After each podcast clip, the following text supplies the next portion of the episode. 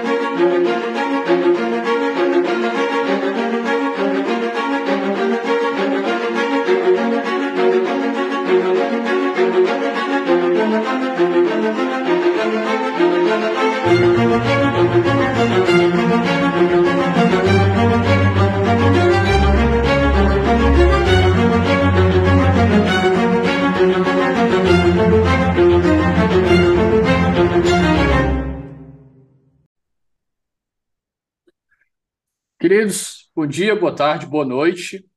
É, estamos retomando nossas atividades de 2023 aqui. E hoje eu tomei a liberdade de adiantar um assunto antes dele, vir, antes dele virar pauta no novo governo. E a Melina é uma estudiosa desse, desse assunto e ela cedeu um pouquinho do, tom, do tempo dela aqui, na conexão Brasil-Canadá, para a gente falar um pouco sobre reforma tributária. Mas antes disso, por favor, Melina, se apresenta para o nosso ouvinte. Bom, queria agradecer o convite do Davi aqui para participar é, do Onze Supremos. Eu estou muito feliz. É sempre uma honra e uma satisfação falar sobre esse tema, que é meu tema que eu tenho trabalhado aí no, no mínimo uns 10 anos. É, bom, eu não sei se você quer que eu fale um pouco da minha formação profissional. Ok. Bom, eu tenho, eu comecei a estudar reforma tributária no meu mestrado. Eu fui fazer mestrado na França, uh, na Universidade de Paris 3, Sorbonne Nouvelle. É, e já naquela época, o meu projeto de pesquisa era sobre a reforma tributária, né? Eu apresentei um projeto de pesquisa e ganhei uma bolsa da União Europeia, era uma bolsa para jovens latino-americanos irem para a Europa, para as universidades europeias e estudarem alguma coisa relacionada a seu país. E o meu projeto de pesquisa era sobre a reforma tributária no Brasil. E eu escolhi a França, principalmente porque a França foi o berço é, do IVA, né? Foi o primeiro país que, uh, em que se implementou o IVA, que é esse imposto que está sendo discutido nas propostas de reforma tributária no Brasil e que tem sido discutido desde 88, depois a gente pode falar um pouco sobre isso. Então, eu fui para a França para estudar o IVA, a minha pesquisa era sobre reforma tributária no Brasil, e eu estudo, ah, desde o mestrado, então eu fiz o meu mestrado e doutorado lá na França sobre esse assunto, e eu decidi, eh, escol eu escolhi para como objeto de pesquisa estudar a reforma tributária do Brasil, mas num viés de política pública, de ciência política, é, e, e, aí o, que, o meu objeto principal era estudar por que a reforma não foi é, aprovada até hoje, apesar de diversos governos terem apresentado propostas, apesar de ter, ter sido muito discutido anteriormente, desde 88 ao menos, é, essa mesma pauta, esse mesmo projeto,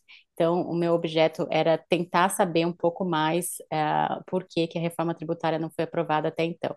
E junto com isso também eu estudei um pouco o IVA, né, que é o modelo, uh, esse imposto sobre o valor adicionado ou o valor agregado, que como eu falei, é, começou uh, no, na França. Depois eu retornei ao Brasil e fui professora da FGV Direito Rio por quase sete anos, também desenvolvendo pesquisas nesta área, uh, dando aula de direito tributário, eu era full-time é, professora. E também na, na época que eu estava no Brasil, eu fui consultora do IPEA por alguns anos. Eu fui contratada pelo IPEA como consultora externa para trabalhar num projeto de reforma tributária que é o IVA dual, né? Então, o IPEA publicou em 2017 uma proposta que é a proposta de IVA dual, é, e aí eu participei dessa proposta, né, ativamente. Ainda nesse contexto de estudar a reforma tributária, nessa, nesse contexto da proposta de IVA dual, eu vim para o Canadá como visiting scholar uh, na Universidade de Toronto para estudar esse tema com o professor Richard Bird. O professor Richard Bird é um professor, era um professor, ele faleceu no ano passado, mas ele era um professor, um dos professores mais conhecidos na área.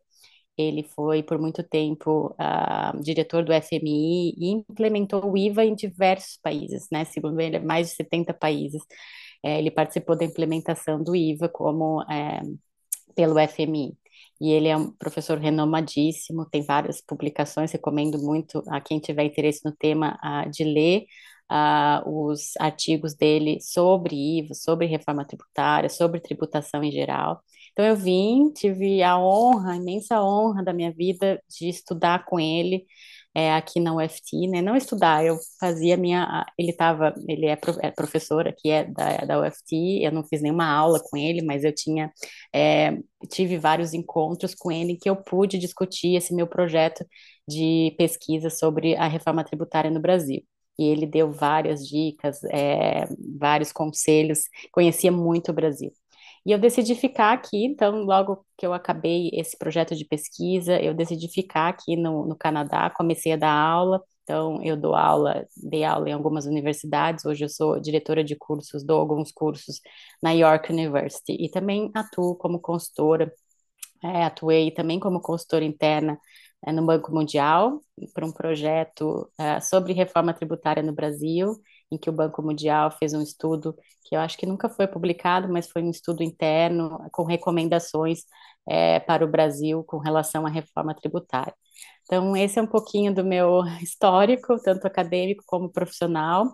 É, no ano passado, eu também ajudei a, o senador Roberto Rocha a escrever o relatório final dele sobre a PEC 110. Então, nós tínhamos um, uh, um grupo né, de acadêmicos e profissionais em que e, e nosso grupo auxiliava o senador Roberto Rocha nessa na, na, na, publicação desse relatório, né, tanto na, na proposta em si, né, no texto legal, quanto também é, no desenho jurídico e legal do, do, do IBS dentro da PEC 110. Então, também tive a honra de participar dessa, desse comitê que auxiliou o, senador Roberto Rocha.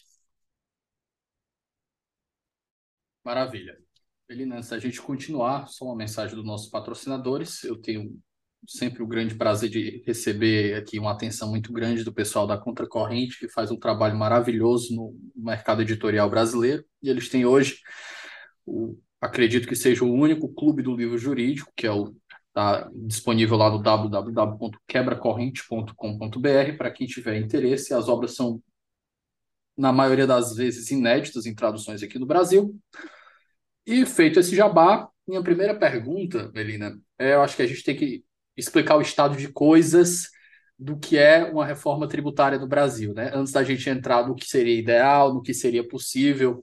Eu lembro que você foi falando aí que estudou por quê, por quais motivos a gente não teve uma reforma tributária. A primeira coisa que me ocorreu, não sei porquê, mas foi justamente um, vou botar entre aspas aqui, uma quebra do federalismo lá com o FHC, que ele começou a instituir as contribuições e as contribuições não tinham divisão com os estados, e aí você cria um, um déficit com os estados enorme, os estados começam a passar para ter dívidas bilionárias junto à União, e aí fica uma bagunça. Mas, por favor, Melina, microfone é Isso, é, é Eu acho que tudo começou. Bom, nós tivemos, obviamente, né, antes da Constituição de 88, nós já tivemos essa repartição das competências lá na década de 60 entre União, estados e municípios. Então, esse, a imposição sobre o consumo, a tributação sobre o consumo, né, que a, na maior parte dos países é feita por um único tributo. No Brasil se decidiu lá atrás, na década de 60 ainda, se repartir entre União, estados e municípios. Então, na época, a União tinha os impostos únicos, né, sobre combustíveis, é, eletricidade. A, o, o, os estados ficaram com ICM na época, né, não tinham S, e os municípios com o ISS. Então, nós tivemos essa repartição já anteriormente na, na a, a Constituição de 88.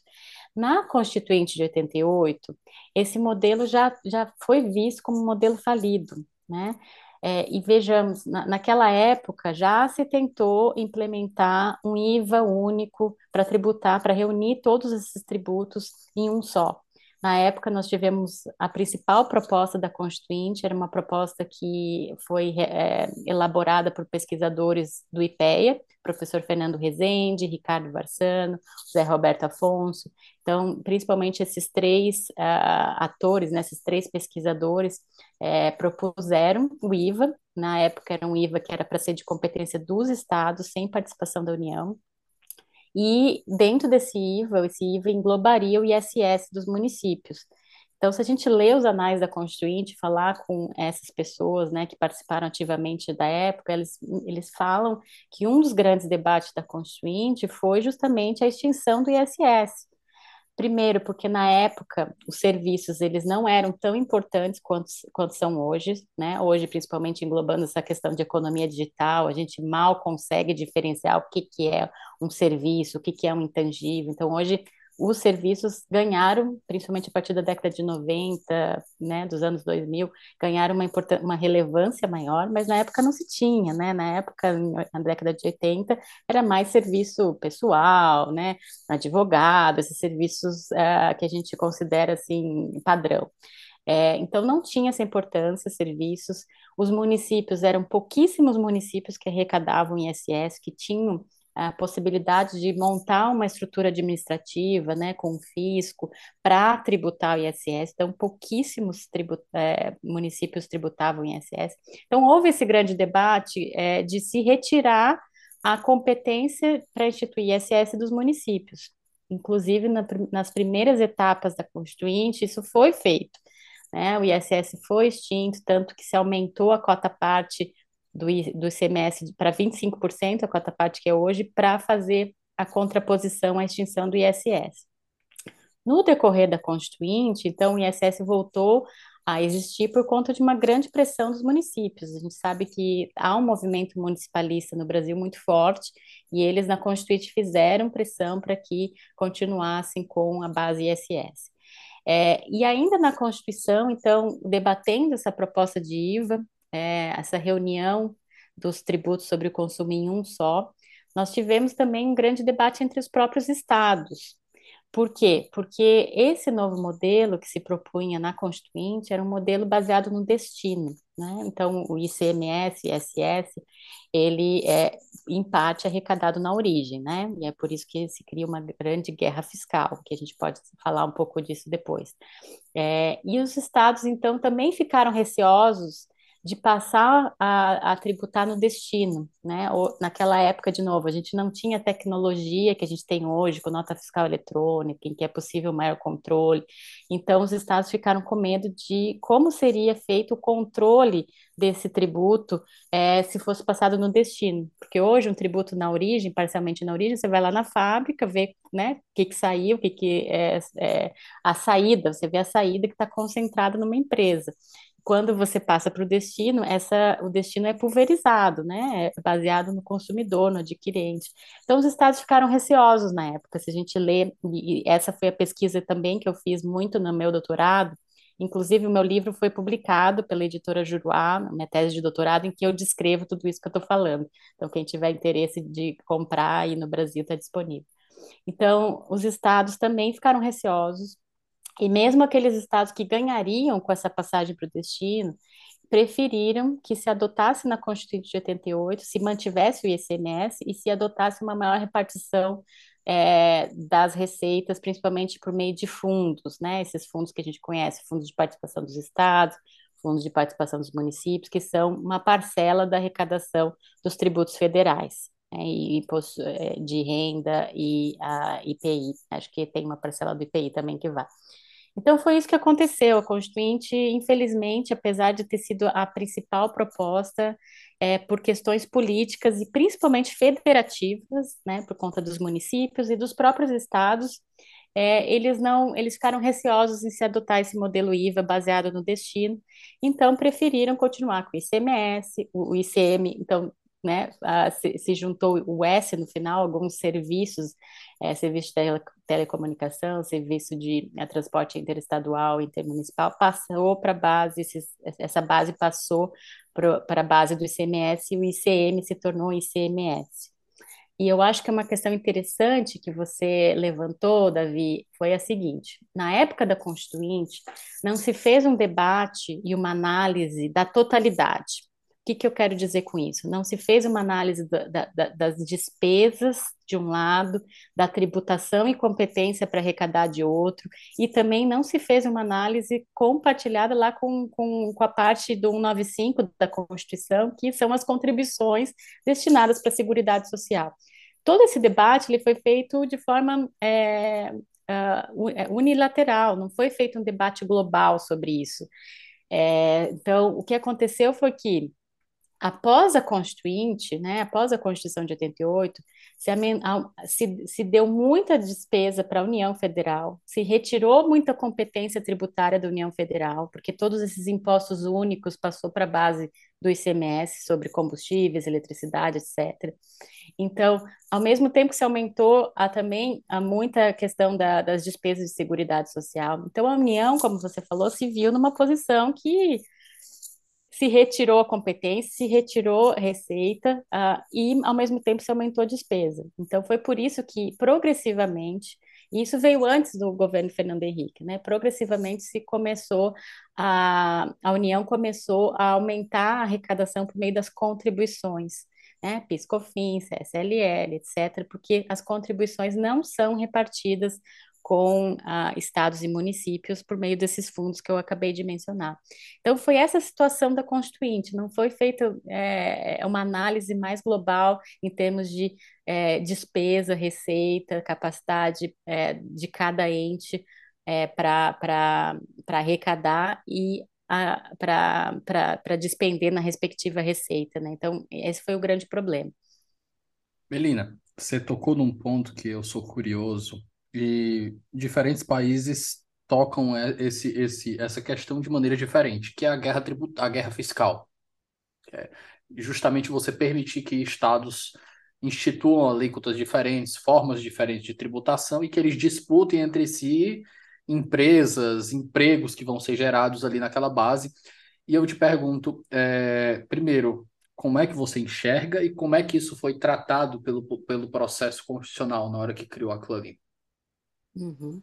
Bom, é, nós temos, por conta de ter sido mantida a tributação parcialmente na origem, é, essa questão da guerra fiscal ficou muito evidente no Brasil. Por que, que, por que, que a tributação na origem é, gera guerra fiscal?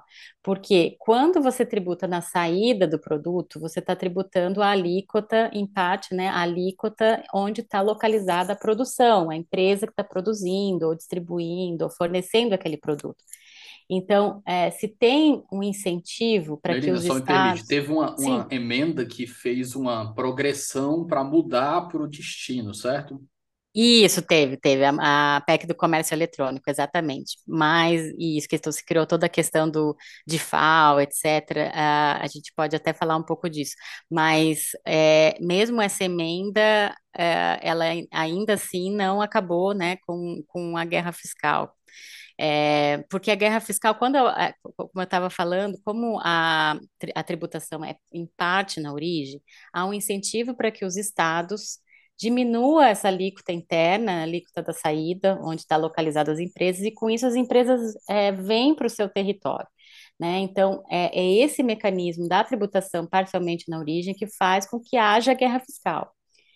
É, e quando você implementa uma tributação exclusivamente no destino, isso basicamente acaba, porque você não vai ter mais o poder, o Estado não vai mais ter o poder de diminuir a alíquota para atrair investimento. Porque em termos agora... de política internacional, como isso é aplicado em geral? Existe um, um padrão ouro que o pessoal usa? Então, a, a tributação do consumo mundialmente, né, mais de 170 países no mundo aplicam IVA o imposto sobre o valor adicionado. Então, se hoje a gente tem acho que quase 190 e poucos países pela ONU, Nós temos quase mais de 90% dos países no mundo que adotam o IVA. O IVA, é, o, um dos princípios basilares do IVA é que a tributação é no destino, sempre. E então é só o país de destino da mercadoria que é tem a competência para tributar. Então, quase que não há essa, essa questão internacionalmente, né? Porque é, a, o princípio do destino, quando o país não é um país federativo, ele só serve para transações internacionais, comércio exterior. Quando o país é federativo, como o Brasil, Canadá, Índia, né, que são países que eu pesquiso, internamente a tributação no destino significa a tributação pelo Estado é, do consumidor ou do adquirente do produto. Então, internacionalmente, não há esse problema de guerra fiscal. Nós temos problema de guerra fiscal no imposto de renda. E aí os países baixam a alíquota, e aí toda a discussão né, do, do projeto BEPS, agora dos pilares, mas isso tem a ver com uma competição fiscal internacional em termos de imposto de renda, de baixar a tributação do imposto de renda das empresas.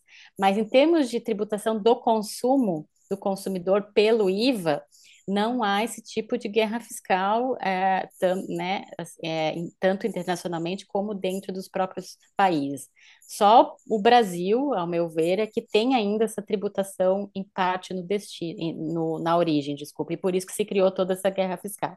Mas é preciso também fazer um, um, um parênteses, porque essa guerra fiscal também decorre, né? Porque a gente, a gente fala de guerra fiscal, ah, os estados são culpados porque estão baixando a alíquota, mas também tem um problema estrutural por detrás disso, que nós temos um país muito desigual regiões muito desiguais. Então, a gente tem, ao mesmo tempo, São Paulo, que é uma região super desenvolvida, que pode ser comparada com países desenvolvidos, mas nós temos, por exemplo, outros estados é, que não são, são são pobres, né? Então, assim, é, muitas vezes a única, o único instrumento que eles têm para atrair algum tipo de empresa é baixando a alíquota do ICMS.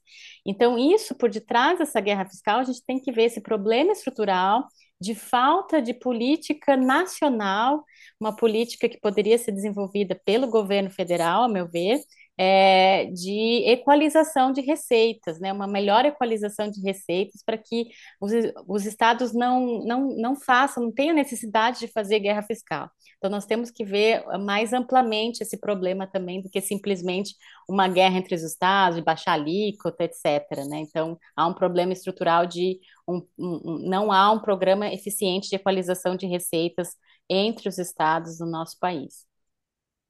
Belina, entrando agora propriamente no nosso tema.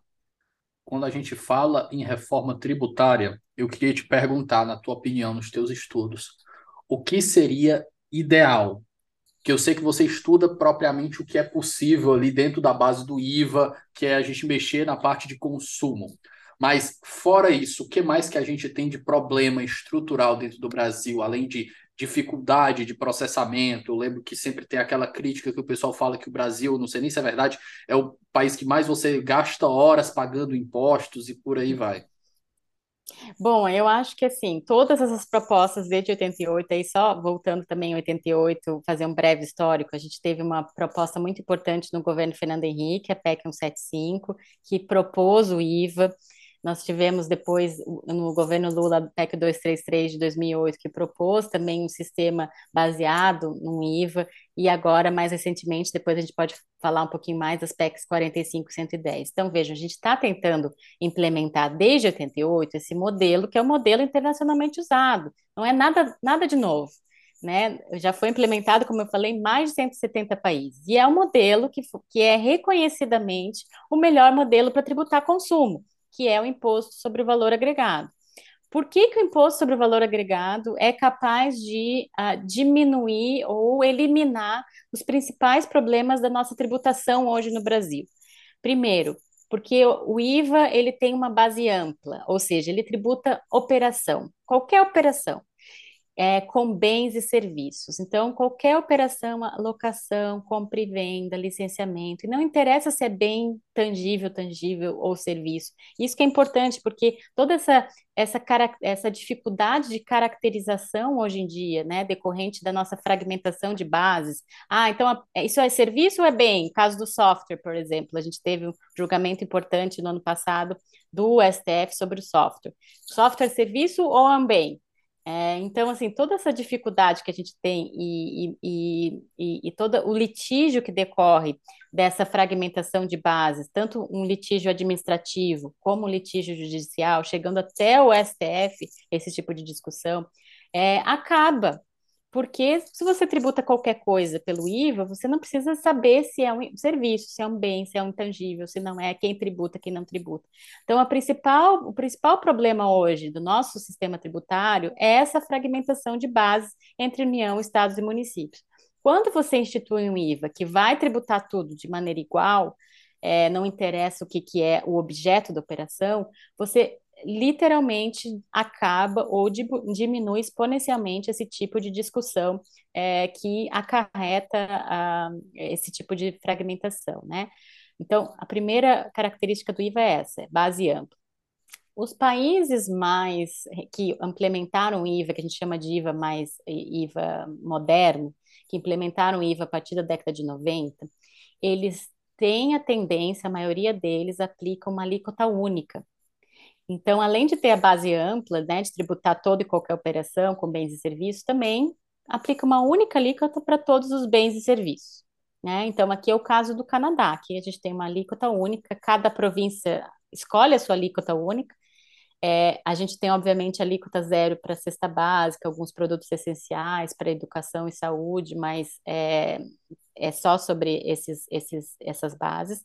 Mas os demais bens e serviços têm uma alíquota única. Então, isso facilita é, muito tanto a vida do contribuinte, das empresas, que não precisam mais saber qual alíquota aplicar, só tem uma alíquota, quanto é, do próprio Estado, né, é, do governo, que também vai ter uma, uma men menos litígio tributário decorrente disso. Então, essa é a principal característica do IVA, base ampla, alíquota única, e que diminui é, todas essas discussões. Uma segunda característica fundamental do IVA, que a gente já tratou bastante, é a tributação no destino. Quando você tributa no destino, quando eu falei, acaba ah, automaticamente a possibilidade de guerra fiscal, tal como a gente conhece hoje no Brasil. É, você tem uma maior redistribuição das receitas, porque antes, hoje, a receita fica concentrada no estado de origem, no estado de produção. São Paulo, Minas, Rio de Janeiro, esses estados mais produtores vão ter mais receita. Quando você transfere a tributação no destino, isso faz com que haja uma realocação das receitas, uma redistribuição em prol dos estados e municípios mais pobres, em que não há produção, que não há setor produtivo, mas há consumidores, né? Todo mundo mora nessa cidade. Então, a tributação vai ser baseada onde as pessoas estão localizadas, os adquirentes e consumidores. E isso faz automaticamente com que haja uma redistribuição exponencial da receita desse tributo em prol de estados e municípios mais pobres. Então, isso também é muito importante. E a terceira e última característica do IVA, e é por isso que ele é um, um, um tributo ideal para o consumo, é a não cumulatividade, e uma não cumulatividade plena. E o que, que é essa não cumulatividade? Né? A não cumulatividade faz com que o tributo não incida no meio da cadeia, com que os produtores, os comerciantes, os distribuidores, no meio da cadeia, não paguem nenhum tributo do bolso deles. É isso que é importante. O que, que significa isso? Significa que quando eles pagarem tributos nos seus insumos, né? Então, uma, uma indústria vai adquirir insumos para produzir. Ela vai pagar, é, ela vai pagar IVA, vai pagar IBS sobre esses insumos, né? Porque, como eu falei, cada operação tem que incidir o IVA. É, então, ela vai pagar, né? Vai pagar, mas quando ela fizer a saída tributada, ela vai se creditar totalmente desse IBS que ela pagou na entrada. Então, se ela pagou 10 na entrada de IBS e ela está vendendo por, por 100 e vai arrecadar do seu adquirente, digamos, 20, é, 20 menos 10, ela vai se creditar totalmente desses 10 e só vai recolher aos cofres públicos a diferença. Né? Então, veja, ela pegou do seu adquirente 20, coletou, pagou 10 e ela só vai arrecadar a diferença, o que quer dizer que ela não vai pagar nada do bolso dela, porque tudo que ela pagou nas suas aquisições, ela vai se compensar integralmente. Agora, essa não cumulatividade, ela tem, tem que ser plena integral. Nós temos hoje tributos não cumulativos no Brasil, que é o caso do próprio ICMS, do IPI, PIS, COFINS não cumulativo, mas todos eles têm uma não cumulatividade limitada. Todos os tributos, eles têm restrições ao creditamento, né? Então, o ICMS, ah, o creditamento de bens para uso e consumo, de bens do ativo fixo, o IPI, só bens que possam ser é, utilizados no, no, no, produto final, o PIS e COFINS também, né, uma série de discussões judiciais sobre o que dá acreditamento ao PIS e COFINS. Então, hoje a gente não tem essa não cumulatividade plena, ela não existe, e por isso que a gente onera o nosso setor produtivo. Né? Ela onera o nosso setor produtivo porque a não cumulatividade ela não é plena. E além disso, a gente tem o ISS, que é um tributo totalmente cumulativo, que não permite qualquer tipo de crédito. Então, vejam, a, não cumulatividade plena que esse modelo de IVA vai trazer vai desonerar totalmente a cadeia produtiva para incidir só sobre o consumidor final, que é o único que não vai ter direito a crédito, por isso que é um tributo sobre o consumo. Né? Então, apesar de incidir em todas as etapas de, da, da cadeia produtiva, é, por conta desses intermediários, né, essas pessoas, empresas que estão no meio da cadeia, terem direito total ao crédito, elas não são oneradas. Para que a oneração, né, para que o ônus tributário só recaia no consumidor final. Então, é essa a ideia, né? Então, é base ampla, alíquota única, destino e não cumulatividade plena, essas características fundamentais que são aplicadas em 170 países, é que a gente quer implementar no Brasil né, que vai trazer simplicidade, que vai desonerar a cadeia produtiva, vai fazer uma redistribuição de renda entre estados e municípios e também o consumidor final. Eu posso falar um pouquinho mais sobre essa questão da, da incidência uh, do tributo sobre cesta básica também, serviços, a gente pode falar um pouquinho mais. Então, é, assim, por diversas pesquisas internacionais e nacionais, é o modelo de tributação ideal e que, ao meu ver, deveria ser implementado na reforma tributária. Espera só um momento que a gente volta já. Pessoal, o Ouso Saber agora é parceiro do Onze Supremos. Para quem não conhece, o Ouso é uma das maiores plataformas de preparação para os grandes concursos do país. São mais de mil aprovações em concursos de defensoria pública, além de centenas de aprovações em provas de Ministério Público, magistratura e procuradorias. Para conhecer mais, é só acessar arroba Saber no Instagram.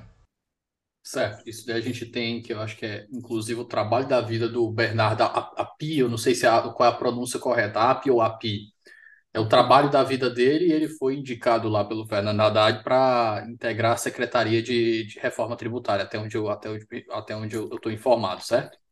Mas, Melina, outro ponto que eu, que eu quero tratar, e ainda dentro dessa ideia do que seria ideal para o Brasil, mas depois a gente discute o que, que é, é viável dentro dos seus estudos, né?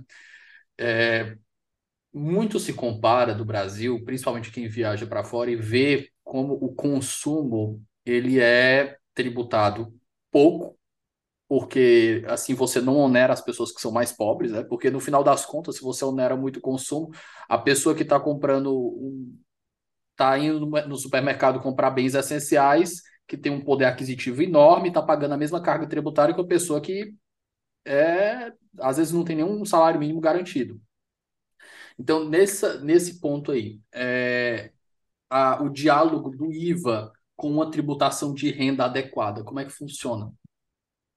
Bom, é, o problema, Davi, é que nós temos que ver também o nível de renda uh, média das pessoas nos países, né?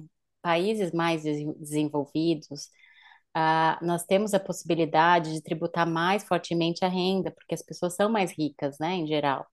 Então, você tem a possibilidade de retirar mais recursos públicos, arrecadação do imposto de renda, porque nós temos um padrão de renda maior. Em países subdesenvolvidos, e isso é o caso do Brasil, infelizmente nós temos uma grande uh, uh, é, é, desigualdade, estava procurando a palavra, eu ia falar inequality, desculpe, gente, às vezes eu fico... Inequidade. É, inequidade, nós temos uma grande desigualdade social, nós temos uma população de renda baixa muito grande, é, e poucos poucas pessoas com renda muito alta, né, e que são pouco tributadas. Então, nós temos um panorama em que não, não permite que a nossa tributação se, se estruture em termos de arrecadação só no imposto sobre a renda, que é um imposto mais justo porque você pode, através né, da, tabela de, da, da, tabela de alíquotas, você pode tributar mais quem ganha mais, menos quem ganha menos. Mas, infelizmente, esses países não podem contar com esse privilégio de ter arrecadação grande sobre imposto de renda, e por isso que tem que recorrer a imposto sobre consumo. Como você falou, imposto sobre consumo, ele incide sobre qualquer um que consome, todos consomem. Então, é um imposto mais fácil de arrecadar, né? E muitas vezes ele não é tão perceptível, né? Que é quando, principalmente no Brasil, que não tem alíquota por fora, não tem alíquota destacada, etc. Então, é, ele está incorporado no preço dos serviços uh, e, e, bens. É, então, essa que é a questão, mas com relação à sua questão da, né, de tributar os mais pobres, o que, que se discute hoje internacionalmente e também por pesquisadores sérios no Brasil? É, essa questão da alíquota única, né? Por que, que, por que, que hoje se dá desoneração para cesta básica, para produtos essenciais, né?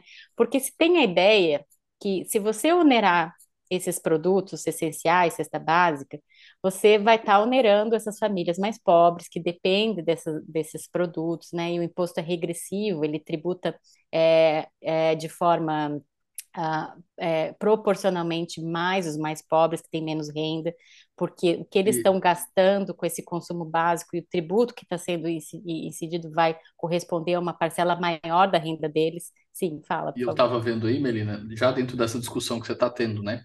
Os itens que são desonerados, você já começa a ter discussões. Eu lembro de um dia desse, tinha um dia desse, eu nem lembro o dia, né? O pessoal começou a discutir, estava querendo incluir um tipo de queijo super especial lá dentro da cesta básica. Aí você, tipo, desonera um queijo, tecnicamente criando um subsídio indireto e fazendo com que os mais pobres paguem para o queijo que só é comprado por gente rica. Exatamente, exatamente. Então a gente tem que ter Essa ideia. bagunça tá... da subjetividade do que vai ser colocado ali, né? Isso, então a gente tem esse problema da subjetividade, o que, é essencial, o que, que é básico primeiro, né? E aí já vai para a parte do, de lobby dessas próprias empresas que fornecem esses produtos, que querem colocar os produtos lá. É, mas como você falou, isso é um subsídio, né? Quando você deixa de tributar esse tipo de produto, você está deixando de tributar tanto o pobre, que né, não merecia mesmo ser tributado, mas o rico. E o rico ele consome muito mais carne, feijão, arroz. Então você está deixando de arrecadar o tributo sobre o consumo dos mais ricos, que estão consumindo mais é, e tão, iriam contribuir mais nessa arrecadação. Então, é por isso que vários estudos já demonstraram que é melhor você tributar por uma alíquota única, cesta básica, produtos essenciais, o pobre vai pagar, mas o rico também vai pagar sobre o imposto sobre o seu consumo. Então, a gente vai, o Estado vai deixar de subsidiar, como você falou, uma boa palavra, subsidiar o consumo dos mais ricos, dando desoneração para esses produtos é, e assim arrecadar desse, dessas famílias mais ricas e poder repassar para as famílias mais pobres, seja através de políticas públicas em geral, saúde, educação, né? a gente vai arrecadar bastante em cima desse consumo, ou seja através de algo que eu sou uma defensora, que é a distribuição, a devolução personalizada do IBS a essas famílias mais pobres. Então, os pobres, a, a, cesta básica vai ser onerada, mas esse dinheiro vai voltar se não integralmente, parcialmente às famílias mais pobres por conta é, dessa devolução personalizada do imposto. É algo que já está sendo implementado em alguns países. Nós temos aqui no Canadá essa devolução do IVA canadense, o GST. No estado do Rio Grande do Sul, foi já implementado de maneira pioneira no Brasil essa devolução do ICMS para famílias de baixa renda, com grande sucesso. E isso é, traz uma maior. É, é... Qual a logística disso, Melina? Qual a logística? É, bom, você tributa, no caso do imposto, no caso do ICMS do Rio Grande do Sul, não foi possível, eles não desonerar, não implementaram ainda o ICMS sobre a cesta básica. A ideia era que tributa a cesta básica e devolve aos mais pobres, mas por conta de questões políticas não foi possível. Mas a ideia é você implementar a alíquota única, né? Tributar consumo básico E aí criar um sistema, que pode ser um sistema até baseado já nesses cadastros que são utilizados para Bolsa Família, né, para Renda Brasil, não sei qual é o nome que está sendo dado agora, é, para devolver uma parcela ou integralmente o IBS que essa família mais pobre pagou sobre produtos básicos, sobre o seu consumo, ou parcialmente. Então, você até pode fazer um escalonamento, né? Quanto mais pobre a família, mais vai receber é, de devolução do IBS. Se é uma família mais de classe média, não vai, é, é, não vai receber uma devolução total, mas parcial. Você pode fazer esse escalonamento e simplesmente devolve o tributo, né? Devolve o tributo. junto com a conta do, na conta do Bolsa Família. Pode ser na conta do Bolsa Família, pode ser criado um, um cadastro uh, diferente, né? Mas já que a gente já tem essa grande é, capilaridade de um cadastro para famílias de baixa renda, eu acho que poderia ser utilizado toda essa experiência para também a devolução do IBS. É algo que já está sendo implementado, como eu falei, no Rio Grande do Sul. No Rio Grande do Sul, eles deram um cartão cartão do Banrisul com o dinheiro e esse com uma conta, e aí eu acho que semestralmente ou bimestralmente, eles trimestralmente eles é, devolvem esse dinheiro nessa conta e a família pode é, resgatar e pagar e comprar, fazer o que quiser com aquele dinheiro. É uma forma de você poder tributar o consumo das famílias mais ricas e devolver o dinheiro para as famílias mais pobres para que elas não sejam oneradas nesse consumo básico. É, é, é, e é inegavelmente uma forma muito mais eficaz de redistribuição de renda do que simplesmente desonerar a cesta básica, como você falou, que é um subsídio é, indireto aí para as famílias mais ricas. Melina, outro ponto que sempre me chama a atenção, e esse daqui é controvérsia em níveis estratosféricos no Brasil. Gente dizendo que funciona, gente dizendo que não funciona, defensores ferozes de todos os lados imposto sobre grandes fortunas. E sempre tem argumento para todo lado. O pessoal diz: ah, a França usou e abandonou porque teve fuga de dinheiro. Ah, país tal usou lá na Escandinávia e continua usando e está dando certo.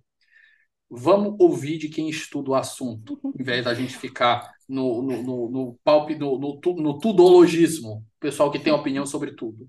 É isso aí, Davi. E eu também, eu não é um assunto que eu, que eu estude, não. Esse é, imposto sobre grandes fortunas não é meu objeto de pesquisa. Eu tenho minha opinião com base no que eu leio, não que, com o que eu pesquisei. Eu acho que é um imposto realmente que há outros. Se, se quer tributar é, as famílias mais ricas, os mais ricos no Brasil, há outros instrumentos, tanto dentro do imposto de renda pessoa física, tanto, e tanto quanto no imposto de renda, uma reestruturação do imposto de renda pessoa jurídica né, acabando, por exemplo, com a distribuição, com a isenção da distribuição de dividendos, por exemplo, que é uma, uma maneira muito uh, utilizada no Brasil para se deixar de tributar é, é, impo, se deixar Olha de tributar. Só parece que o Ciro Gomes estava o Ciro Gomes estava certo em alguma coisa. É, eu acho que assim, estruturalmente a gente tem, em termos de política fiscal, a gente tem outros instrumentos para tributar os mais ricos do que instituir um imposto sobre grandes fortunas, para ser bem uh, o API é um dos que defende essa reestruturação do imposto sobre a renda corporativa das empresas, para pegar essa renda desses profissionais liberais, essas pessoas que, através de uma pessoa jurídica, né, através desse processo de pejotização, diminui o tributo sobre a sua renda. Então, há várias maneiras melhores, mais eficazes de tributar uh, os mais ricos. E também através do IVA, como a gente acabou de falar, tributando o consumo dessas pessoas fortemente para que é, se possa arrecadar mais. Então, eu, eu não sou uma defensora do imposto sobre grandes fortunas, eu acho que é um discurso mais ideológico do que eficaz economicamente. Eu acho que o INSPER fez uma grande pesquisa sobre internacional, sobre experiências é, de imposto sobre grandes fortunas e mostrou ali que realmente não é eficaz. Então, eu de novo, não é meu objeto de pesquisa, mas eu acredito que há outras maneiras para se tributar as pessoas mais ricas. Pronto, nós fizemos um passeio aqui sobre o que seria ideal, estrutura, história.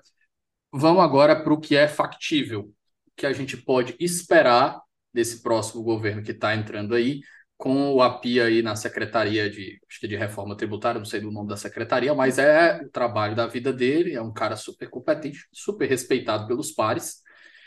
Então eu queria te perguntar, Melina, o que que a gente pode, o que que a gente pode esperar do porvir? Tá, vamos fazer um breve histórico até da, da própria participação do API nessa, Aí conversar, nessa obviamente, sobre as dificuldades que a gente tem para aprovar um, um negócio desse, desse nível. Sim, claro. Então, o API, ele já começou a participar desse debate lá no governo Lula, em que eu acho que ele era secretário de Política Econômica, e ele estava à frente eh, dessa proposta 233 do governo Lula, a PEC do governo Lula. Então, já tentou implementar um sistema, eh, eh, não era um IVA amplo, tal como se propõe, era uma unificação é, da legislação do ICMS, um, um, IVA federal, né, através de uma unificação do PIS e COFINS. É, então, lá nessa PEC 233 já se tentava uh, implementar algo parecido com o IVA, né, não ainda um IVA amplo, tal como está sendo implementado agora.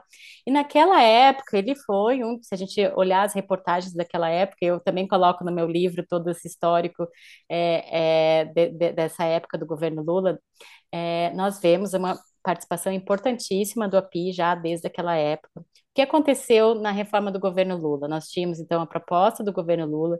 É, a gente nunca teve um governo federal muito ativo, tanto o governo Fernando Henrique quanto o governo Lula. Eles não colocaram tanto apoio assim político que deveria ser colocado por um presidente, pelo chefe do Poder Executivo, na reforma tributária. Então, a reforma tributária é, foi aceita, era apoiada, mas não teve tanto aquela, aquele apoio fundamental do presidente, nem do Lula, nem do Fernando Henrique.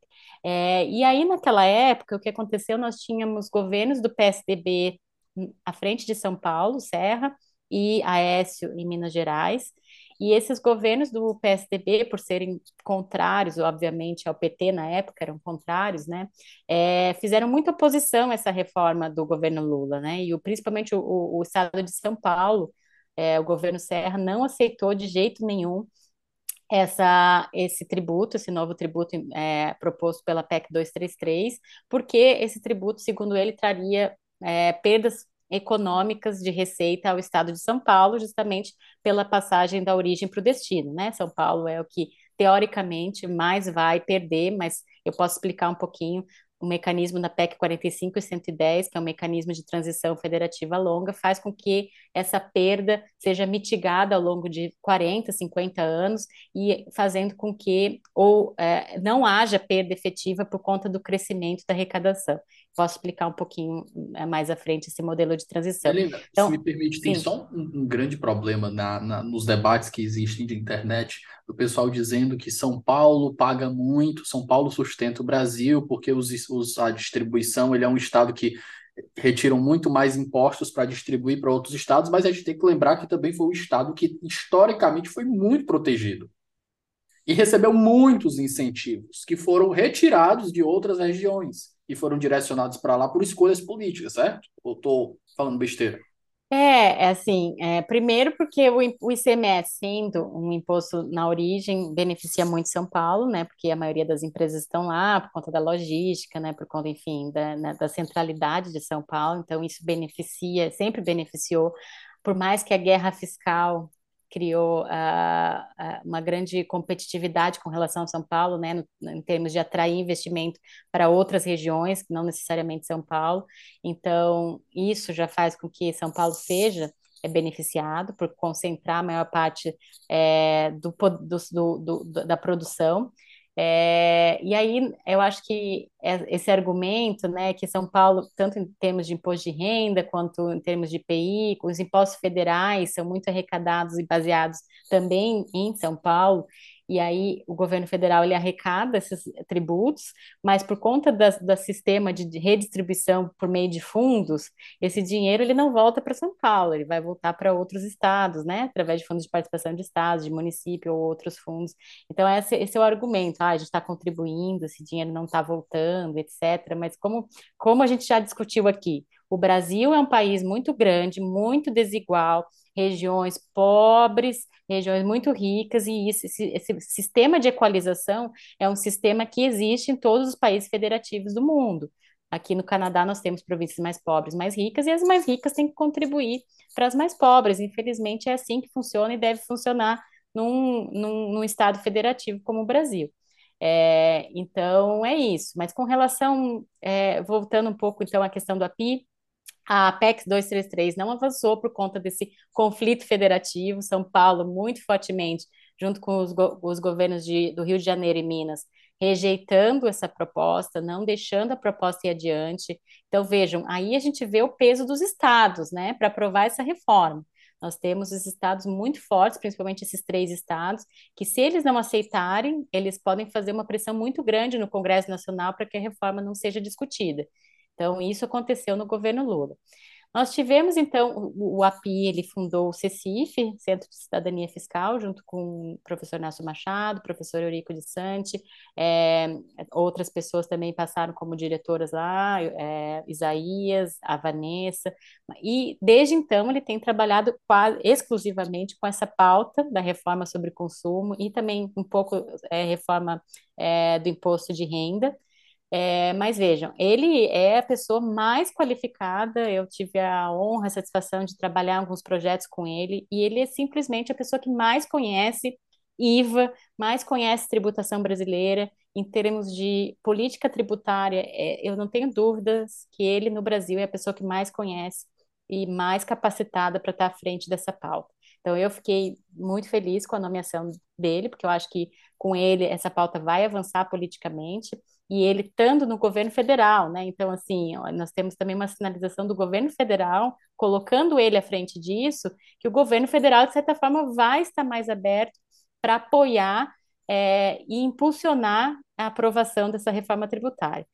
Então, hoje, com o governo Bolsonaro, né? Hoje não, quando o governo Bolsonaro é, começou, nós tivemos em 2019 a apresentação da PEC 45, que foi uma proposta é, redigida e feita por esse centro do API, Centro de Cidadania Fiscal, e apresentada pelo deputado Baleia Rossi, é, na Câmara. Então, essa PEC teve uma tramitação muito, muito forte, principalmente por conta do Rodrigo Maia, que era o presidente da Câmara, ser um grande apoiador dessa proposta. Então, nós tivemos uma discussão muito grande em cima da PEC 45, que foi formulada pelo API, é, só que acontece que tinha uma grande uma disputa política ali entre o governo Bolsonaro, entre o Rodrigo Maia, entre a Câmara, né? Então, o governo Bolsonaro não aceitava de jeito nenhum essa proposta da PEC 45, que era um IVA único.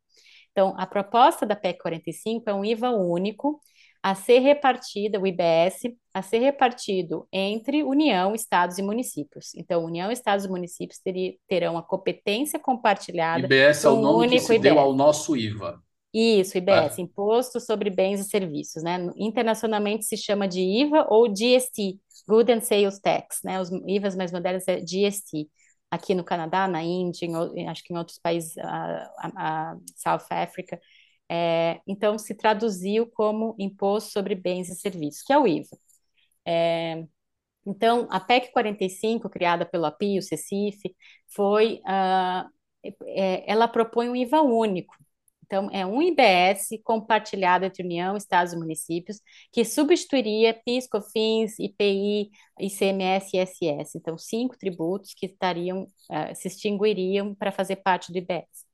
A grande questão é, dessa PEC 45, e por isso que ela foi rejeitada pelo governo uh, federal atual, governo Bolsonaro, é essa, esse compartilhamento de uh, compartilhamento da competência da administração do tributo. Então, o tributo seria administrado por um conselho federativo, composto por todos os entes federativos.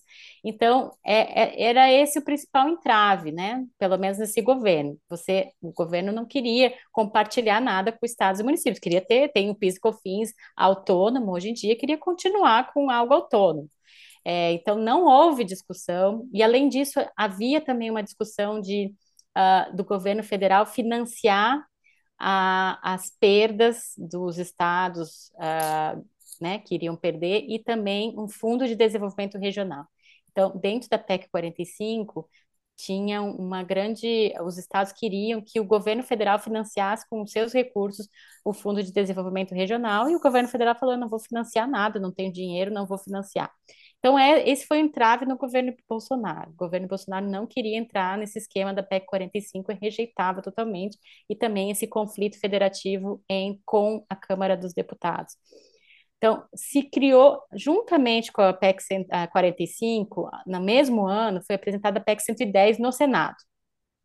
Originalmente, a PEC 110, ela também ela era um tributo único, depois passou para um IVA dual, ela era meio confusa, a, a redação original era meio confusa, e, e, eu não era partidária da redação original, né? E ela ficou um pouco uh, de lado, né? Porque a PEC 45 estava muito é, discutida, né? Estava nos holofotes.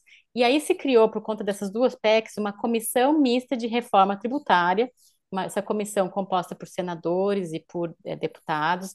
O relator é o deputado Agnaldo Ribeiro, que está sendo até cotado para voltar a ser relator da, da, da, da proposta agora no governo Lula. É, e o presidente dessa comissão mista era o senador Roberto Rocha.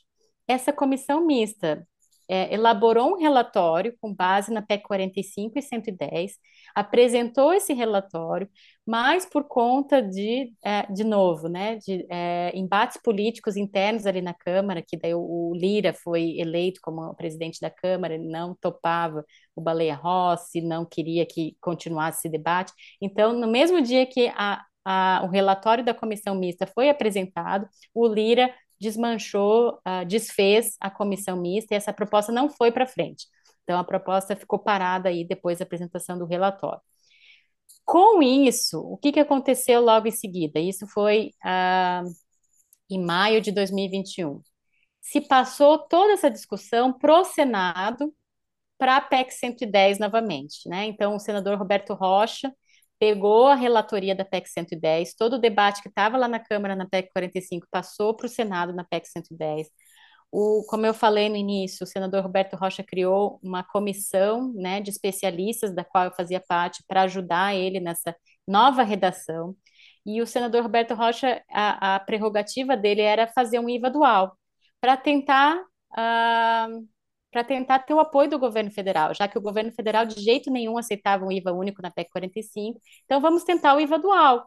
E o que, que seria o IVA dual? Que foi uma proposta que eu trabalhei lá no IPE em 2017 e o, o senador Roberto Rocha adotou nessa, nessa último relatório da PEC 110.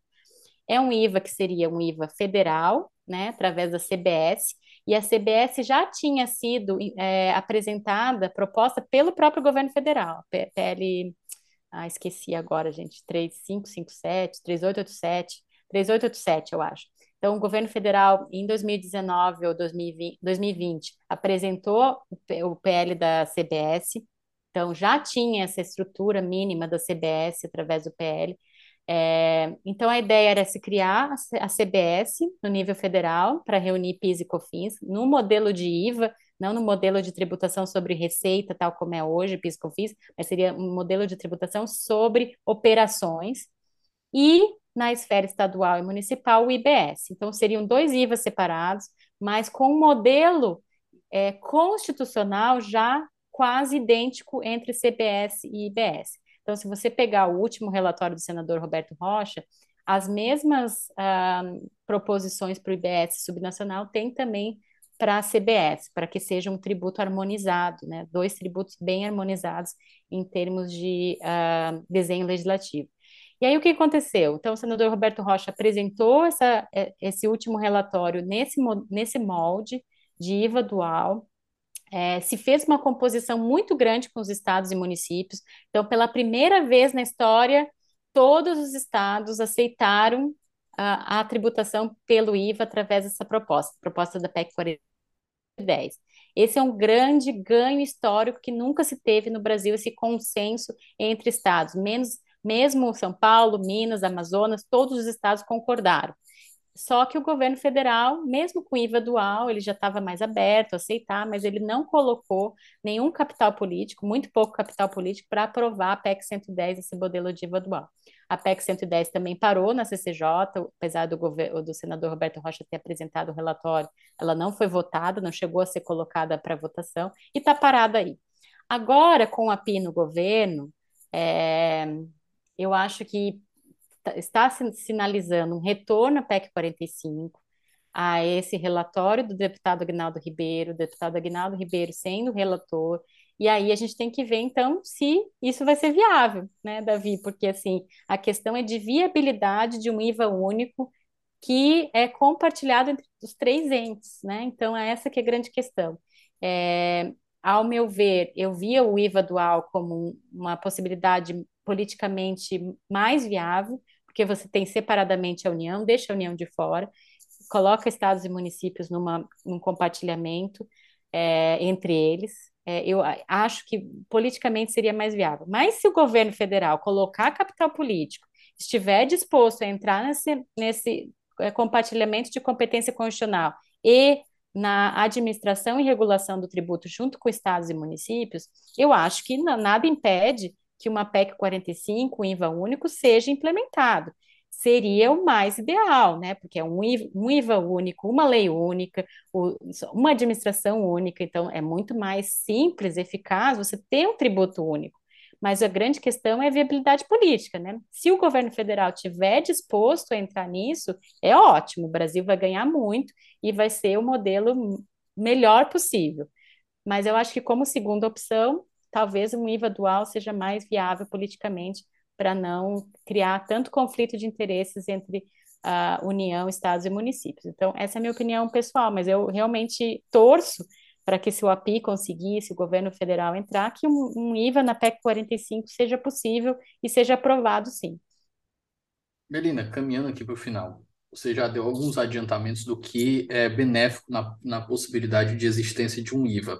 Eu te pergunto, aprovado ele com substancialmente esse desenho que você falou aí, sem muitas alterações que sem muitas distorções. O que, que a gente espera de desenvolvimento para um país a partir disso. A gente espera uma, uma tributação mais inteligente, mais fácil para o empresário que vai ter uma facilidade menor. A gente espera que quais são os, os, a cascata que a gente espera de uma, de uma, de uma medida desse, desse porte?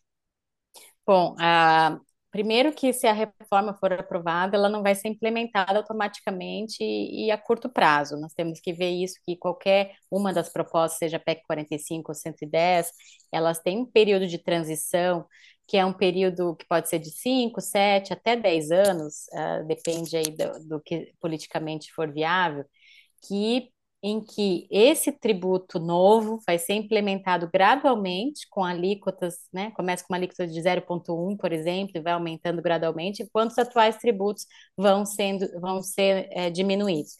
Ah, muita gente reclama, nossa, mas por que sete anos de transição, cinco anos de transição, né? A gente vai ter que conviver com os dois tributos.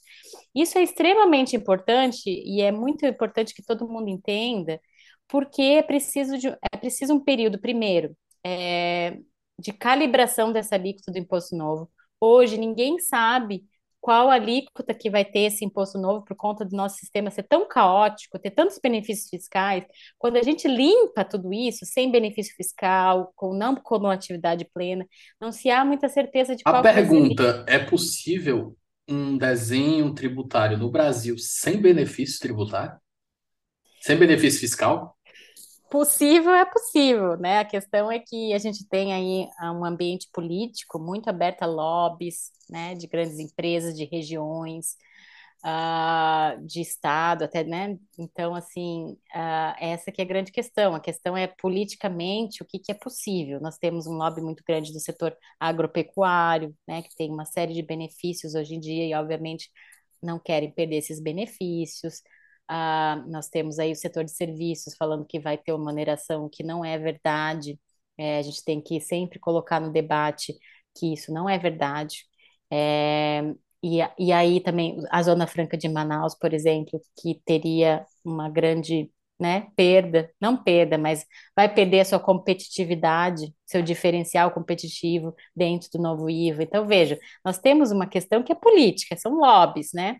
É, dentro da PEC 110, que eu participei mais ativamente, eu pude ver esses lobbies, todos esses lobbies fortemente. São lobbies que vão entrar no debate legislativo, no Congresso, nos senadores, nos deputados, né? Quem que financia a campanha de todo mundo, né? Então, assim, a gente tem que ver, ser realista, que infelizmente no Brasil, nosso sistema político tem influência muito grande de lobbies de todas as partes. Então, se vai ser possível, não vai ser possível, é só a, o andamento político. E aí, por isso que é importante o governo federal colocar capital político para essa aprovação, porque se o governo federal colocar não, vai ser implementado, apesar de todos esses lobbies, você tem uma força política maior. É, então, infelizmente, assim, eu gostaria muito que fosse um sistema limpinho, sem benefícios, sem diferenciação, porque essas diferenciações vão beneficiar quem?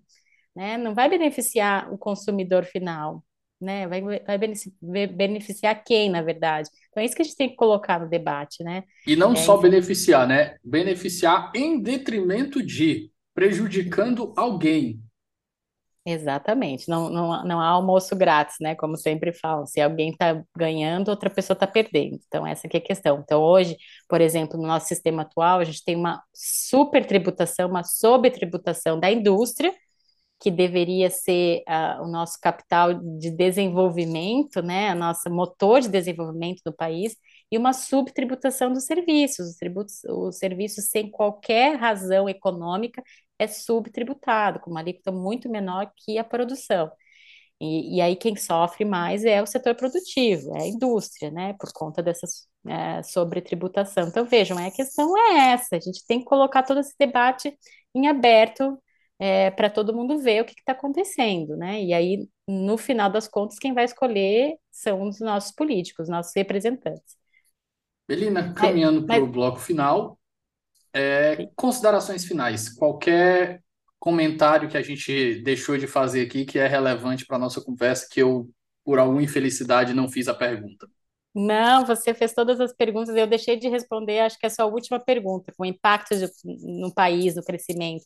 Eu não tenho dúvidas, a gente tem vários estudos aí do Braulio Borges, da Débora Freire, que mostra, do Sérgio Gobetti, do Rodrigo Oraí, então assim, eu sempre coloco no debate público, sempre cito esses economistas maravilhosos que estão fazendo, eu não sou economista, mas eh, eu sempre cito esses economistas que fazem inúmeras pesquisas excelentes, todos eles mostram que a reforma tributária, nos moldes da PEC 45, vai trazer um grande impacto no crescimento econômico, né? Por diminuir a litigiosidade, por uh, diminuir a onerosidade do setor produtivo, por dar mais eficácia, mais simplicidade. Então, assim, é, são unânimes, são pesquisadores sérios, né? Não são pesquisadores que estão falando qualquer coisa, fazem com uma metodologia rígida. Todos eles apontam um crescimento econômico é, com a implementação da reforma tributária. Então, é uma pauta mais do que urgente. Eu estou muito feliz de novo que o API vai estar à frente disso, porque eu tenho certeza que ele é a pessoa mais capacitada para isso e que